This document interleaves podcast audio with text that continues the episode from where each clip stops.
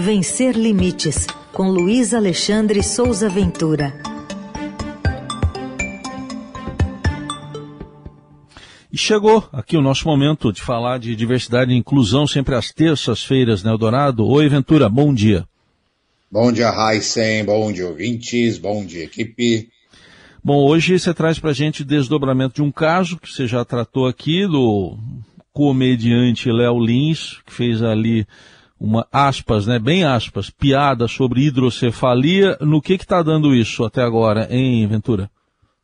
É, olha, Raíssen, a, a, fala do Léo Lins sobre o Teleton e a criança do Ceará com hidrocefalia, além de provocar a demissão dele pelo SBT e de motivar uma ação civil pública pelo Ministério Público do Ceará, gerou um debate nas redes sociais, principalmente no Twitter, sobre a liberdade de expressão e sobre as funções da justiça e do judiciário de maneira geral em casos desse tipo. Antes da gente continuar, eu vou pedir para a gente tocar novamente, por favor, o áudio com a tal piada do Léo Lins. Eu acho muito legal o Teleton, porque eles ajudam crianças com vários tipos de problema. Eu vi o vídeo de um garoto no interior do Ceará com hidrocefalia. O lado bom é que o único lugar na cidade onde tem água é a cabeça dele. A família nem mandou tirar, instalou um poço. Agora o pai puxa a água do filho, estão todos felizes tomando banho. Eita. É. Vamos colocar também, por favor, já na sequência, a explicação do Emerson Damasceno, que é o presidente da Comissão de Defesa dos Direitos da Pessoa com Deficiência da OAB Ceará, sobre os motivos da representação, da necessidade de acionar o Léo Lins na Justiça. É importante destacar primeiro que a Constituição Federal do Brasil ela protege a dignidade da pessoa humana, a dignidade das pessoas com deficiência. A própria legislação infraconstitucional também, Lei Brasileira de Inclusão, tipifica ilícitos que podem atingir pessoas com deficiência. Então, dessa forma, a OAB Ceará, por iniciativa de sua Comissão de Defesa dos Direitos da Pessoa com Deficiência, fez chegar ao Ministério Público, através de representação em face do senhor Leonardo Lins, as suas declarações feitas que atingem uma criança com deficiência aqui do estado do Ceará. Sempre destacando que a chamada liberdade de expressão é um direito constitucional também, mas ele não pode acobertar que eventuais ilícitos sejam cometidos contra quaisquer pessoas, notadamente aqui no caso, pessoas com deficiência. Pois é, né? É, o Ministério Público do Ceará aceitou o pedido da OAB e abriu essa ação civil pública. Nessa ação, eles pedem que o Léo Lins não faça mais piadas preconceituosas contra pessoas com deficiência, contra idosos e contra qualquer minoria. Até porque o Léo Lins tem um show marcado em Fortaleza no próximo dia 30 de julho agora. E também que a justiça determine a aplicação de multa de 20 mil reais por cada menção desrespeitosa a qualquer minoria que seja feita por ele durante o show. É, a gente estava falando das, dessas reações. Essas reações que acusam um suposto ataque à liberdade de expressão aparecem aos montes nesses casos, né?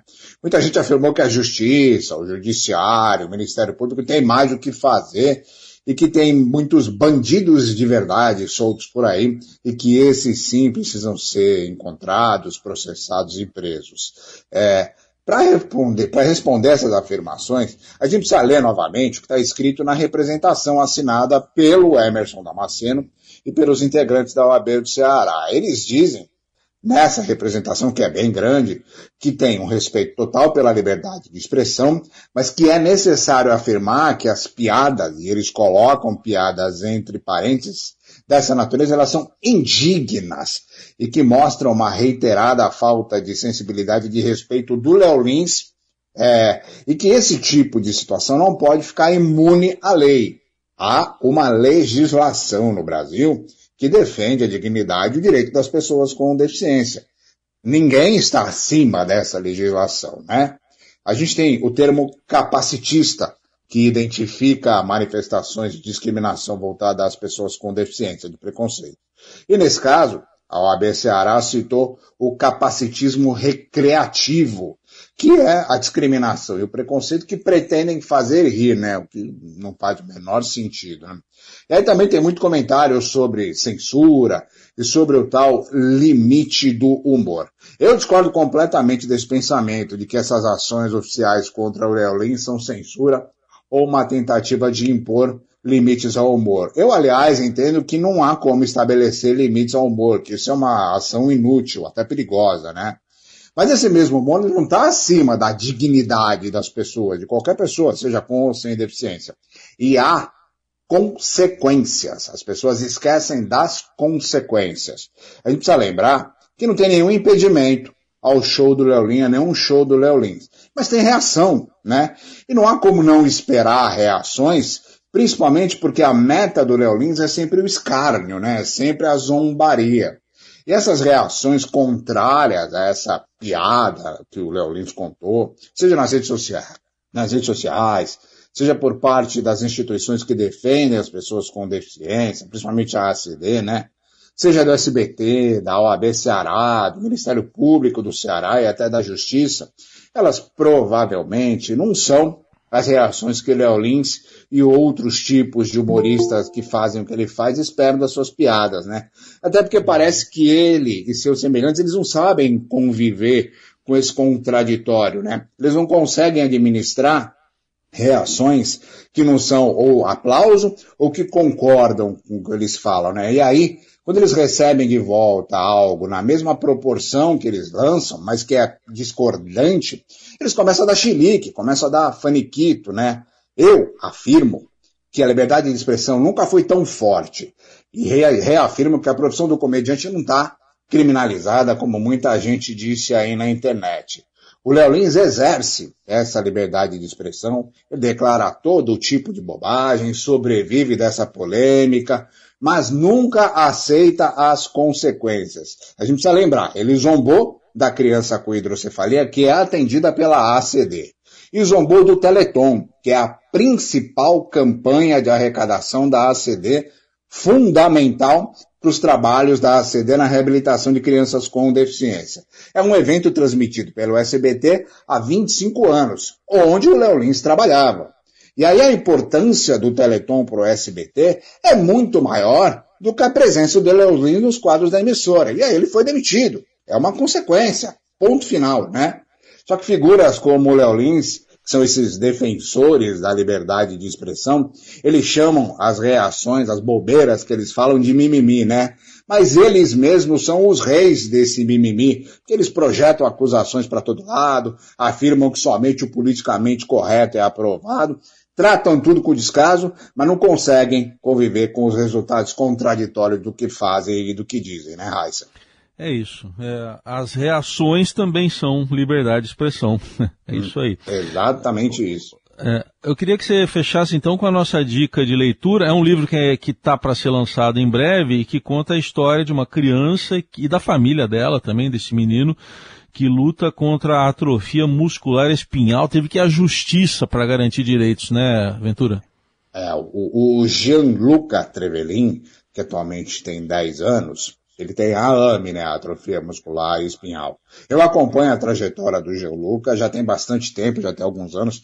Fiz muitas reportagens a respeito dessa situação, da briga da família dele é, pelo tratamento, pelo remédio, pela liberação de remédio no SUS.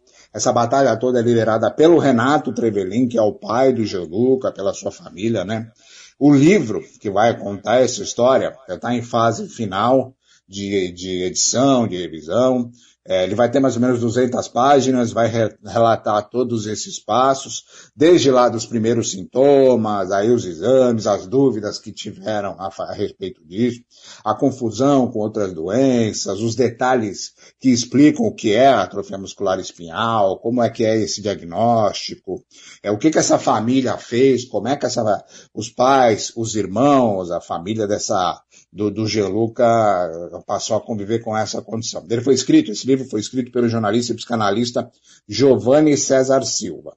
E ele é resultado de um monte de conversa do autor com as famílias, com os médicos, com os advogados, com autoridades da saúde, com parlamentares, com outros jornalistas e também com religiosos. Está na fase final de revisão dos textos, na etapa que antecede impressão, falta ainda definir qual vai ser a editora. E aí eles pretendem fazer um lançamento simultâneo em São Paulo, Brasília, Rio de Janeiro e outras capitais. E esse lançamento, esses eventos, eles vão ter, a ideia é que tenha, debate sobre doenças raras, debate sobre o papel do Estado e da sociedade nessa situação. Eu coloquei no blog o link do site do que eles criaram para contar a história do Gianluca, que é o Gianluca Herói contra AMI.com.br.